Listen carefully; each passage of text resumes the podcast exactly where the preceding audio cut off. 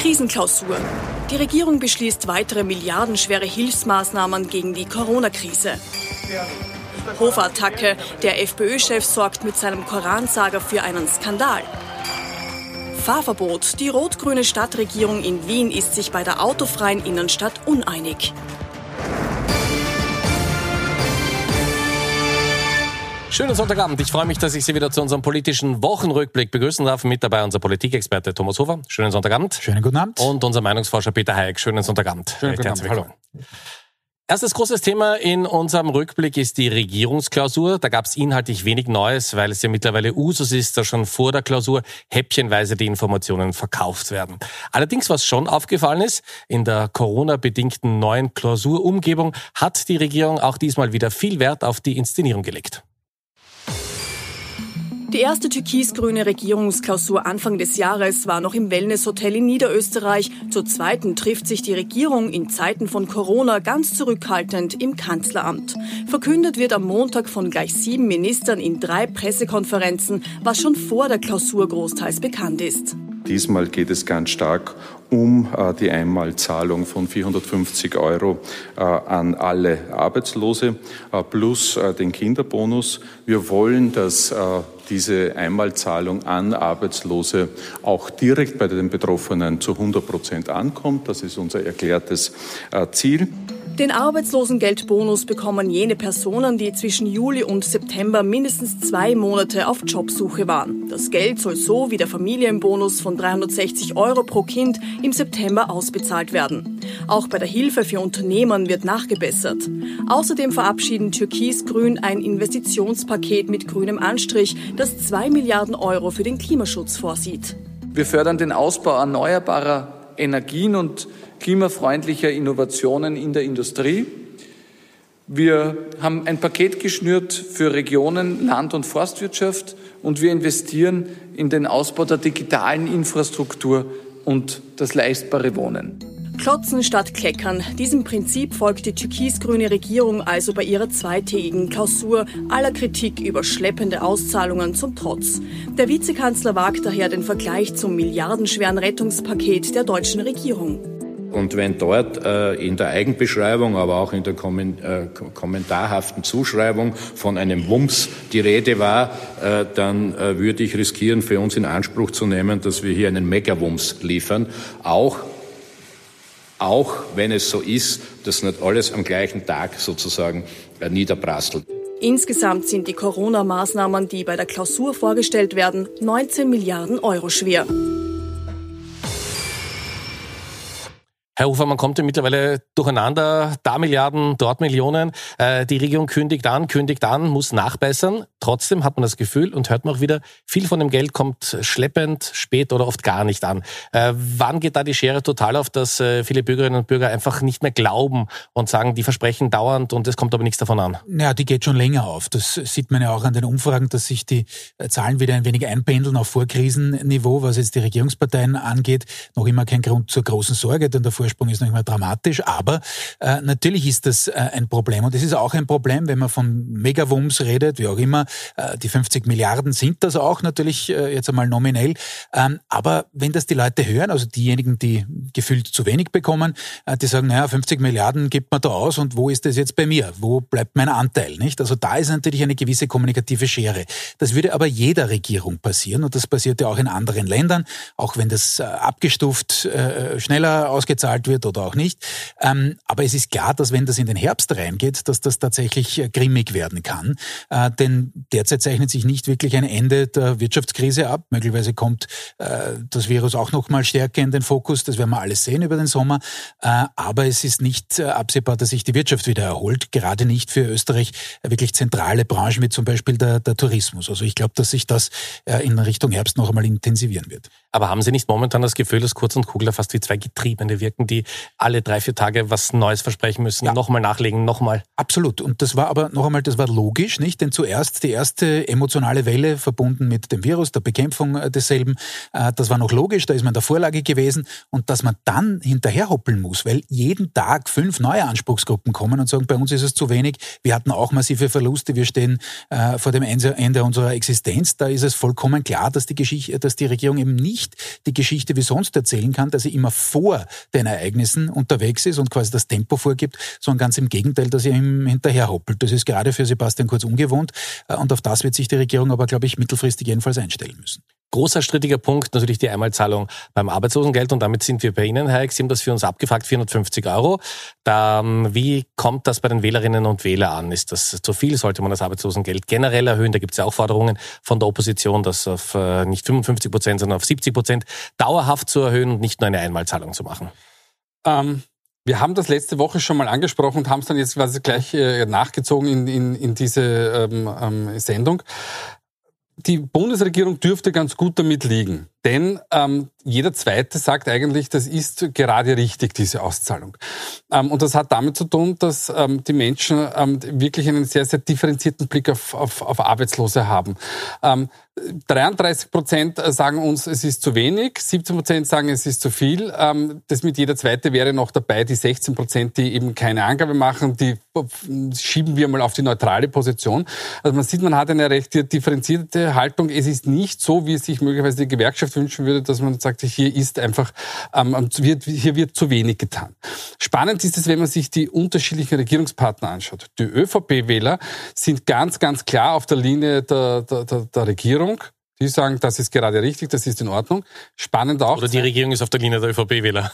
Naja, so könnte man das natürlich auch sagen. Ja? Ähm, oder, oder die ÖVP hat darauf geschaut, dass man auf der Linie der ÖVP-Wähler ist. Ähm, Passiert auch nicht zum ersten Mal. Richtig, genau. 22 Prozent sagen zu viel, 17 zu wenig. Das ist sehr, sehr spannend. Da sieht man schon, dass es ein kein signifikanter Unterschied statistischer, aber ähm, man sieht, dass es doch hier eine, eine kritische Haltung gibt. Währenddessen die Grünwähler und Wählerinnen, die sagen zum Beispiel zu 48 Prozent, es ist zu wenig. Also die sind deutlich auf der linken Seite verortet. Und da wird man sehen, wie sich dieses Thema weiterzieht, denn Werner Kogler hat ja schon angekündigt, für ihn ist das nicht das Ende der Fahnenstange. Da wird man nach dieser befristeten Auszahlung, das sind ja drei Monate A 150 Euro, wird man das möglicherweise nachverhandeln oder verlängern wollen. Die ÖVP ist da sehr, sehr ruhig und der Kollege Hofer, glaube ich, hat noch was anzumerken. Ein, ganz kurz nur darum, äh, wie es im Herbst ausschauen könnte. Wenn es wirklich so ist, wir hoffen es nicht, schauen wir mal, wie die Kurzarbeit verlängert wird, in welcher Form. Ja, äh, da sind ja auch viele Milliarden eingestellt dafür.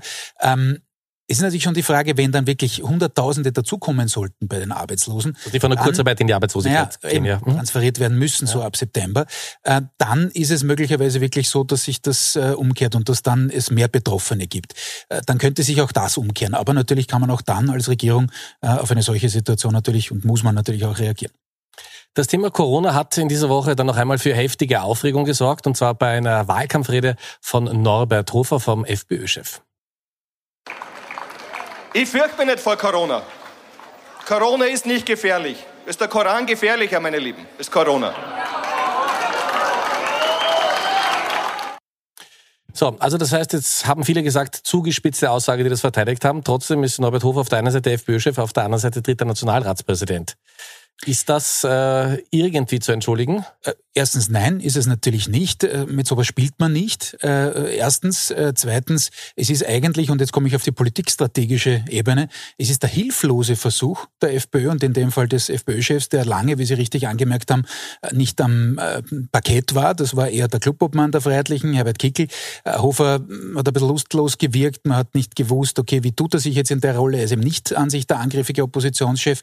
Und das ist der Versuch, das Thema auf das, die Stärkefeld der FPÖ zu ziehen, nämlich auf das Thema Migration. Also händeringend zu sagen, so, Koran, äh, so Koran, Corona, ja, ein bisschen ein, ein hilfloser, äh, äh so onomatopoetischer Versuch, das irgendwie wortspielerisch hinzukriegen. Äh, ich halte es in, in, in jeder Form für deplatziert. Aber trotzdem hat er schon gesehen, wie schwer sich äh, Norbert Hofer im Bierzelt tut. Das haben wir äh, gesehen und beobachten ja. können. Also warum versucht er da wieder in ein Feld zu gehen, von dem er auch einfach weiß, abgesehen vom Inhaltlichen, er kann das ja auch gar nicht. Ja, eh nicht. nicht aber, ne? richtig, aber da müsste er ja. konsequenterweise auch sagen, gut, Herbert Kickel, geh du voran, ja, du hast das besser drauf, sozusagen die zuspitzende äh, Geschichte. Gefährlicher Satz in der FPÖ. Aber nicht, voran, äh, das ist richtig, das war mal Heider Rispasser, für die, die sich nicht mehr erinnern. Ähm, das ist schon klar, aber dann, wie gesagt, dann kann er diese, diese Funktion nicht ausfüllen. Denn er ist natürlich angetreten, hat natürlich geglaubt, vielleicht gibt es noch eine Chance äh, mit einer Junior-Partnerrolle bei der ÖVP. Da wäre er sicherlich der Lieblingsvizekanzler gewesen in dieser Konstellation. Ähm, als Oppositionschef ist er natürlich insofern eine Fehlbesetzung, weil, genauso wie Sie es gesagt haben, sein Zuschnitt, seine Ausprägung in Richtung eher konziliant, eher verbindlich, eben mit bemühten äh, Ausrastern dann in diese Richtung, wie wir es gerade gesehen haben bei dem, bei dem Zuspieler, äh, eben nicht wirklich zu ihm passt. So, jetzt fragen wir den Meinungsforscher, der Wiener Wahlkampf hat begonnen, haben wir mitbekommen. Wenn das jetzt so mit der FPÖ beginnt, müssen wir uns da auf einen super ruppigen Wahlkampf einstellen. Wird äh, die FPÖ wirklich alles versuchen, um unter allen Umständen vor Heinz-Christian Strache zu legen? Ähm, sie wird sogar noch eine Ebene äh, darunter gehen. Sie wird alles versuchen, damit Heinz-Christian Strache ja nicht in den Gemeinderat kommt. Denn wenn Heinz-Christian Strache, haben wir auch schon letzte Woche gesagt, wenn Heinz-Christian Strache in den Gemeinderat einzieht, dann hat er dort eine Homebase für weitere äh, politische Agitationen und Weiterentwicklungen. Und dann wird es für die Freiheitliche Partei ganz, ganz bitter. Ähm, das andere ist, dass, wie es Kollege Hofer schon angedeutet hat, man versucht jetzt die verbliebenen Wähler mit den klassischen Themen ähm, zumindest irgendwie bei der Stange zu halten. Ähm, Herbert Kickl hat ja auch hier eine, eine 180-Grad-Wendung, was die Corona-Debatte betroffen hat, vorgenommen. Ähm, und man wird weiterhin ganz, ganz, ganz, ganz hart ist simpel gesagt draufschlagen, um A gehört zu werden und B mit den üblichen klassischen verbliebenen Themen bei der FPÖ-Wählerschaft zu punkten. Ich glaube, das könnte sehr, sehr gefährlich werden, denn ähm, Heinz-Christian Strache wird nämlich nicht rechts die FPÖ überholen wollen, sondern er wird sich staatsmännischer ähm, darstellen, als viele glauben, in Wien und wird den konzilianteren Typ gehen gegenüber Dominik Nepp. Wenn wir da jetzt ganz diplomatisch sagen und sagen, das war eine sehr, sehr außergewöhnliche Aussage, dann gab es noch eine außergewöhnliche Aussage, Aussage, die in dieser Woche für jede Menge Aufregung gesorgt hat. Johann Godenus, lange ja nicht auf der Bildfläche, nach seinem Auftritt vor dem Ibiza-Untersuchungsausschuss hat er jetzt wieder mehr Interviews gegeben und bei unseren Kollegen von Puls 24 hat am Freitag das gesagt. Das war eine Idee, die mir zugetragen wurde vom Herrn, Sie werden es nicht glauben, Landeshauptmann Dosko Ziel, wie er damals noch Verteidigungsminister war. Der hat angerufen und gesagt, ähm, die anderen Parteien, ÖVP und SPÖ, haben je, jeweils zwei bis drei Vereine, die vom Verteidigungsministerium bis zu 200.000 Euro im Jahr bekommen. Die FPÖ hat noch keinen. Wie wäre es, wenn ihr so eine macht? Diese Idee kam vom Herrn Doskozil und das ist auch eine gute Idee, weil mit diesem Verein ISB sehr, sehr viel passiert ist, äh, was Sicherheitspolitik betrifft, Strategie äh, betrifft und dergleichen. Am Samstag hat äh, mal für Kopfschütteln gesorgt. Hans-Peter Doskozil, Berater von der FPÖ, das wollte man so nicht glauben. Da gab es auch eine erste Stellungnahme, dass da nichts dran ist. Jetzt musste die SPÖ doch äh, eingestehen, dass äh, unter der Zeit von Hans-Peter Doskozil als Verteidigungsminister sehr wohl Geld an diesen Verein überwiesen wurde. Das ist äh, nicht nur unglücklich, ja. das ist äh, Batschert, würde man sagen auf Österreichisch, äh, das vorher abzustreiten und dann doch zugeben zu müssen.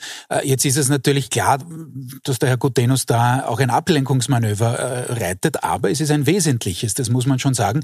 Es gibt erstens Einblick in die Gebarungen nicht nur des Verteidigungsministeriums, vielleicht gibt es das sonst auch noch wo, rückt insgesamt die politische Landschaft, alle Parteien, jedenfalls die, die mutmaßlich davon profitieren, ins schlechte Licht. Das ist auch die Absicht vom Herrn Gutenus zu sagen, na, das haben eh alle, nicht? Und wir durften dann auch ein bisschen mitnaschen.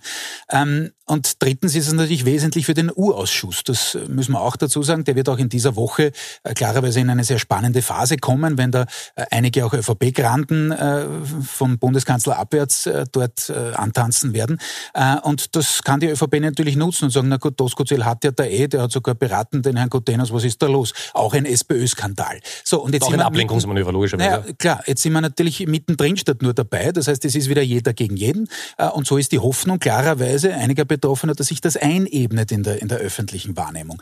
Äh, jetzt muss man zu den Vereinen, zu den sonstigen Vereinen, die das äh, auch bekommen, offensichtlich sagen, da sind auch sehr reputierliche dabei. Das hat mit dem erwähnten ISB-Institut, das ja, ähm, ja auch im Visier der Justiz ist, ähm, relativ wenig zu tun. Aber es ist einfach etwas, wo man erstens damit sehr ungeschickt umgegangen ist von Seiten des burgenländischen Landeshauptmanns und zweitens man schon die Frage stellt, stellen kann, warum läuft das eigentlich nicht transparenter, sondern kommt das dann eben äh, in einer Phase raus, wo, wo eben der Urausschuss äh, potenzielle Korruptionsfälle aufdecken will. Äh, und das ist schon etwas, wo sich das österreichische System, wir haben es oft besprochen an dieser Stelle, schon auch die Frage stellen muss, wie gehen wir zukünftig mit dem um? Ja, wenn etwas nachvollziehbar, gerechtfertigterweise passiert, dann soll man es auch transparent nach außen kommunizieren und nicht so irgendwie geheimnistuerisch äh, hinter dem Rücken der Österreicherinnen und Österreicher herum. Aber Heike, wenn man jetzt nicht Zeit hat, jeden Tag zwei Stunden sich in den Urschuss einzulesen, ähm, hat man als Wähler überhaupt noch die, die Chance, das mitzubekommen oder schalten die meisten, wenn sie Ibiza-Urschuss hören, einfach mittlerweile schon auf Durchzug, weil es einfach so komplex ist und man ja auch das Gefühl hat, es sind eh alle dabei? Äh, naja, es ist ja nicht so, dass alle Medien, äh, weiß Gott, wie ausführlich darüber berichten. Es gibt ja dann auch recht kurze Berichte, wo man sich mehr oder weniger auf das Wesentliche konzentriert, um nicht zu sagen auf das Sensationelle. Ähm, was Hans-Peter Doskozil betrifft ähm, und die Wählerschaft, die das wahrnimmt, es kommt einfach darauf an, wird er geladen in den Urausschuss? Wenn ja, dann hat man dort auf jeden Fall die Bilder, der Landeshauptmann muss auftreten, er muss Fragen beantworten, ähm, er, er, ist einfach dabei, genauso wie Sebastian Kurz jetzt am, am, Mittwoch dabei sein wird. Und das ist natürlich für Spitzenrepräsentanten grundsätzlich wahnsinnig unangenehm, in so einen Ausschuss ähm, geladen zu werden. Und ja klar, ich bin auch bei, genauso bei, bei Thomas Hofer, ähm, es, die, die Bevölkerung hat dann da draußen wieder das Gefühl, alle gleich. Und das werden einige versuchen auch so zu spielen, insbesondere natürlich äh, der Freiheitliche, aber auch für die ÖVP ist der Urausschuss ja nicht eine freiheitliche Sache. Sie wollen es immer so darstellen, aber natürlich, ich sage nur Herr Schmidt von der ÖPAG etc. etc. Da gibt es einige Dinge und dementsprechend kommt es auch der ÖVP nicht ungelegen, wenn man den Herrn Doskozil einladen möchte, wie Sie es ja schon vorgegeben haben. In vier Monaten wird in Wien gewählt. Der Wahlkampf hat letzt begonnen, längst begonnen und mit einem ganz überraschenden Manöver, wenn man es so nennen möchte, nämlich eine Zusammenarbeit zwischen Türkis und den Grünen, kennen wir auf Bundesebene. Diesmal im ersten Bezirk. Der erste Bezirk, die innere Stadt, soll nämlich autofrei werden.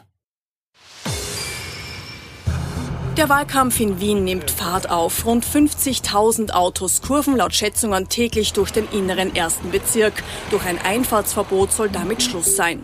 Bei der Präsentation des Verkehrskonzepts gibt Vizebürgermeisterin Hebein zusammen mit dem türkisen Bezirksvorsteher Fiegel daher auch unbeirrt Vollgas.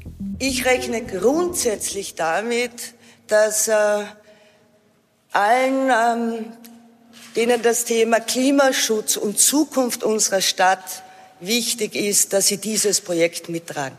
Ziel Reduktion des Fließverkehrs und die Entlastung des Parkraums zugunsten der Bewohnerinnen und Bewohner, weil es uns ein Anliegen ist, dass wir weiterhin eine bewohnte innere Stadt haben.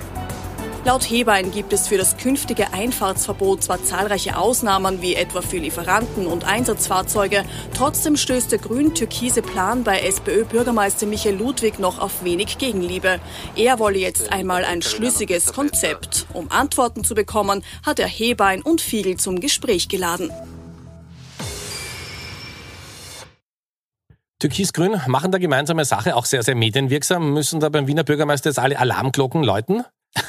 naja, er, er wird sich einerseits freuen, nicht? Denn damit ist seine Erzählung davon, dass es da möglicherweise türkis, grün, äh, pink, äh, dass sich da was tut im Gebälk, nicht? Dass er äh, da möglicherweise abgelöst werden könnte. Das ist zur eigenen äh, Wählerschaftsmobilisierung vielleicht sogar geeignet. Auf der anderen Seite macht es natürlich keinen schlanken Fuß, wenn er zugeben muss, er hat davon nichts gewusst. Ja? So, ich würde jetzt einmal... Das bestreitet Frau Ebene auch immer, sagt, naja, alle waren eingebunden. Ja, äh, also türkis-grün, schauen Sie, also das ist natürlich purer Wahlkampf. Sie sagt ja auch, das ist kein Wahlkampf. Natürlich ist das Wahlkampf. Was denn sonst? Ja? Die Grünen sind auf Bundesebene, wir haben es heute schon besprochen, massiv unter Druck gekommen. Äh, Gerade jetzt hat vorhin der Herr Hayek ähm, die Zahlen geliefert, was jetzt das Thema Arbeitslosengeld, diese Einmalzahlung angeht. Grünen massiv dagegen. Das heißt, da ist man unter Druck. Das ist jetzt ein Entlastungsangriff bei einem Thema, das natürlich den grünen äh, Wählerschichten in, in Wien grundsätzlich gefällt. Da ist es für einen Bürgermeister schwieriger, sich ganz äh, so klar zu positionieren wie die Grünen. Warum? Er muss den Spagat zwischen jenen, die er nicht in Richtung Freiheitliche verlieren will, ist die Gefahr vielleicht nicht wahnsinnig groß, aber die er jedenfalls halten will in, in diesem Bereich, und jenen, die eigentlich äh, von den Grünen oder jedenfalls sein Vorgänger Michael Häupl von den Grünen gewonnen hat, den muss er schaffen. Ähm, das heißt, das ist für ihn unangenehm. Ich würde jetzt nicht so weit gehen, dass ich sage, das ist jetzt unbedingt türkis-grün. Es gibt so viele in der SPÖ, die sagen, das war eher alles abgesprochen. Aber wenn Sie sich angeschaut haben, die Reaktionen der Wirtschaftskammer zum Beispiel, Walter Ruck, auch ein Verbündeter natürlich, ähm, jedenfalls sachpolitisch von, vom Bürgermeister. Der war auch not amused. Äh, äh, die Bezirksvorsteherin des achten Bezirks, auch ÖVP, hat auch getobt. Äh, also ich glaube, das war jetzt von Seiten des Herrn Fiegel vor allem mal in Richtung des ersten Bezirks gedacht, denn der will dort wieder gewählt werden, nachdem das für ihn sehr schwierig war bei der letzten Wahl, nachdem Ursula Stenzel da nicht vollinhaltlich zu ersetzen war aus seiner Sicht. Also das war halt einmal eine, eine Themenkoalition zwischen der Frau Hebein, die das gebraucht hat, und dem Herrn Fiegel, das gebraucht hat. Aber trotzdem die Frage an den Meinungsforscher, was, also was den Grünen bringt, scheint offensichtlich. Schönes plakatives Thema. Ähm, Fahrverbot in der City. Aber was könnte es, abgesehen jetzt von dem Bürgermeister, äh, dem Bürgermeister, dem Bezirksvorsteher im ersten Bezirk, äh, was könnte es der, der ÖVP noch bringen für den Wiener Wahlkampf? Na, außer, außer Troubles momentan, den Querschüsse aus allen Richtungen. Ja, einerseits äh, ein, ein, Problem, weil man, weil man nicht so ganz eins ist mit, mit dem Herrn Fiegel. Ähm, auf der anderen Seite aber ist es natürlich ein gewisses Zündeln. Ich glaube aber tatsächlich, dass da keine große Taktik äh, dahinter gestanden ist, außer dass zwei ein Ziel hatten, nämlich der Herr Fiegel sich zu positionieren, was den ersten Bezirk betrifft, und äh, die Frau Hebein, was nämlich ähm, ihre, ihre Komponente, was Verkehr betrifft, ähm, ähm, für die Wähler darzustellen. Ähm, das war's, glaube ich. Mehr, mehr ist da nicht. Tragisch ist es für den Wiener Bürgermeister, denn die Kommunikation war suboptimal. Mit am ersten Tag, ich bin ähm, überrascht, das höre ich jetzt zum ersten Mal mit. Am zweiten Tag, da werde ich ein Veto einlegen und dann am dritten Tag sagen, naja, Veto wird vielleicht keins, wir werden schauen, wie wir das machen. Das war natürlich ähm, nicht gut gespielt oder zumindest nicht gut geantwortet. Da muss der Bürgermeister ganz klar entweder von Beginn an Kante zeigen oder so tun, als wäre er sowieso dabei. Aber das war natürlich eine, eine problematische ich meine, Situation. Er wirkt relativ kraftlos in der Situation. Na, ich, ja? Nicht kraftlos, er war, glaube ich, ja. wirklich überrascht. Ähm, wie, wie viele auch. Aber das darf halt am Beginn eines Wahlkampfs nicht passieren. Ähm, und dementsprechend ähm, muss er dann in Zukunft darauf achten, ähm, dass er bei jenen Themen vorangehen kann, die ihm lieb und teuer sind und die anderen Themen versuchen wegzudrücken mit Birgit Hebein hat er, und ich glaube, damit hat niemand gerechnet, damals bei der Übergabe von Vasilako auf, auf Hebein, eine wirklich, wie soll ich sagen, konkurrenzorientierte Partnerin. Birgit Hebein weiß ganz genau, wie sie sich positioniert und dementsprechend setzt sie ihre Themen und man muss fast sagen, ohne Rücksicht auf Verluste. Bleiben wir noch im weitesten Sinne beim Thema Autofahren. Das hat auch für Aufregung gesorgt in dieser Woche. Brigitte Bierlein, ehemalige Kanzlerin der Übergangsregierung, wurde mit Alkohol äh, am Steuer beim Autofahren erwischt, muss den Führerschein für einige Zeit abgeben und Sebastian Kurz hat das so kommentiert. Ich bin der Meinung, dass sie ähm, Großes für unsere Republik geleistet hat, äh, sowohl als Verfassungsrichterin, als Präsidentin des Verfassungsgerichtshofs und zuletzt auch als Übergangskanzlerin. Ähm, ich glaube, jedem kann ein Fehler passieren und äh, ja, äh, wer noch nie einen Fehler gemacht hat, der werfe den ersten Stein. Also da bin ich der Letzte, der das sagen kann. Aber äh, trotzdem, der Bundespräsident, der länger im Schanigarten sitzen bleibt, ja, der, der Kanzler, der im kleinen Walsertal auf so viele Menschen trifft, äh, jetzt diese Führerscheinabnahme. Ja, äh, ein weiteres Musikstein zu Ihrem Operettenstaat Österreich? Äh, ja, eh, äh, alles, alles nicht gut, alles, äh, ja, kann man, muss man kritisieren, schon klar. Äh, ich wäre jetzt in dem Fall bei Sebastian Kurz jetzt ist die Frau Birlein nicht im Amt oder nicht mhm. mehr im Amt. Äh, dass das ein Fehler war, dass man das nicht macht, ist eh logisch und ja, es reiht sich ein in eine äh, Pleitenpech- und Pannenserie, wie Sie es gesagt haben. Schon langsam muss man sich aber auch die Frage stellen, sozusagen, warum wir gerade diese Geschichten dauernd diskutieren, warum das jedes Mal ausapert. Also es ist mittlerweile wirklich offensichtlich jeder äh, äh, insofern in die Richtung unterwegs, dass man sagt, so und wo können wir den nächsten Aufreger äh, produzieren? Das ist vielleicht auch äh, etwas, worüber man mal reden sollte. Dann kommen wir zum nächsten Thema. Wie gewohnt, Ende der Sendung Top und Flops. Wir haben Thomas Hofer und Peter Eick, wir haben die beiden Herren gefragt, wer diese Woche besonders positiv aufgefallen ist, wer als Top zu nennen ist und wer als Flop zu nennen ist. So, jetzt bin ich gespannt, was wir da wieder für Diagonale. okay, der Flop war klar. Also die, Frau, die, die Frau Hebein hat das wirklich gut dominiert. Ich, ich, ja. ich beginne vielleicht ähm, äh, ganz kurz äh, auf meiner, aus meiner Sicht. Äh, Flop der Woche, Frau Hebein, nicht für den Vorstoß an sich, das kann man natürlich machen, gar keine Frage, aber für die Zuspitzung autofrei. Ja? Und jetzt haben die Grünen äh, das allen möglichen äh, äh, Parteien, allen anderen, vor allem der ÖVP auch immer vorgehalten, ja, sozusagen, sie, sie verkaufen was, was, was der Inhalt nicht Schritt halten kann, etc. Und jetzt machen sie es selber, denn es ist nicht autofrei. Das ist vielleicht verkehrsberuhigte Zone, es ist vielleicht ein Minus von 30 Prozent, aber es ist nicht autofrei. Dann sollte man es so auch nicht nennen. Ja, ähm, auf der anderen Seite äh, äh Journalist der ARD, ähm, lange verstorben, ich glaube 1995 verstorben, äh, der einen wesentlichen Satz gesagt hat, äh, nämlich, dass sich der Journalismus nicht mit einer Sache gemein machen soll. Äh, warum sage ich das jetzt? Ich wollte es nämlich nicht negativ formulieren. Im Spiegel gab es jetzt die Diskussion, wie im Übrigen auch in den Vereinigten Staaten, dass man nur mehr das berichtet, wo man meint, das ist richtig. Ja? Und das andere, die anderen lässt man nicht mehr vorkommen, die lässt man nicht mehr kommentieren. Ähm, und wenn das äh, im Journalismus einreißt auf dieser Ebene, dann glaube ich, äh, geht die Spaltung in, der Gesellschaft noch einmal viel schneller. Und deswegen äh, habe ich sozusagen diesen alten Satz äh, noch einmal versucht, nach vorne zu kehren und zu sagen, ist eigentlich wichtig, wenn der Journalismus, so wie wir es hoffentlich hier auch versuchen, das halbwegs objektiv von außen einzuordnen, mit aller Härte, mit aller Schärfe, äh, aber sich eben nicht mit einer Sache jetzt gemein zu machen. So, damit kommen wir zu ihrem Top und Flop. A, ja. entscheidungsschwach, vielleicht weil Rapid wieder verloren hat, weiß ich nicht, ja. Aber Top und Flop. Ähm, ähm, der, der, Flop ist, ja. ist, klar, da brauche ich nichts anhängen, das hat der Kollege Hofer schon erklärt. Da möchte man, aber es ist halt Wahlkampf, da spitzt man halt so, wenn jetzt viele sagen. Ja, ja, natürlich, aber, aber ich muss richtig zuspitzen. Ich darf mir nicht gleichzeitig eine, eine, eine Front und eine Flanke damit aufmachen. Und wenn es dann äh, heißt, na ja, das ist okay, es ist verkehrsberuhigt, aber es ist eigentlich fast autofrei. Ähm, und außerdem die, die motorisierten Zweiräder dürfen aber vielleicht auch nicht nicht hinein. Ähm, und die E-Scooter, also das heißt, das sind die Zweiräder, die mit, mit einem E-Motor, mit einem Elektromotor fahren, die dürfen auch nicht hinein. Da kommt der Herr Fiegel und sagt aber wiederum, naja, das müssen wir uns aber vielleicht doch noch überlegen. Also ist, wir hätten Herrn Fiegel ja auch dazu ja. nehmen können. Ähm, Birgit Hebein, top, habe ich schon vorher ausgeführt, weil sie eine ganz klare Positionierung vorgenommen hat bei den Grünen. Das ist nicht überraschend gewesen, aber sie ist nochmal hergegangen und gesagt, links ist gut, sie findet das sehr gut, sie ist links, sie ist für den Umwelt-Klimaschutz, sie ist für die Zurückdrängung des Verkehrs, das macht sie und damit wird sie ihre Schäfchen im Herbst ins Trockene bringen. Meine Herren, herzlichen Dank für Ihre Analysen. Ich darf mich bei Ihnen fürs Zuschauen bedanken. Aktuelle Nachrichten wie gewohnt morgen wieder um 19.20 Uhr und eine Sendung gibt es noch vor der Sommerpause. Ich freue mich, wenn wir uns nächsten Sonntag wiedersehen. Kommen Sie gut durch die Woche. Auf Wiedersehen.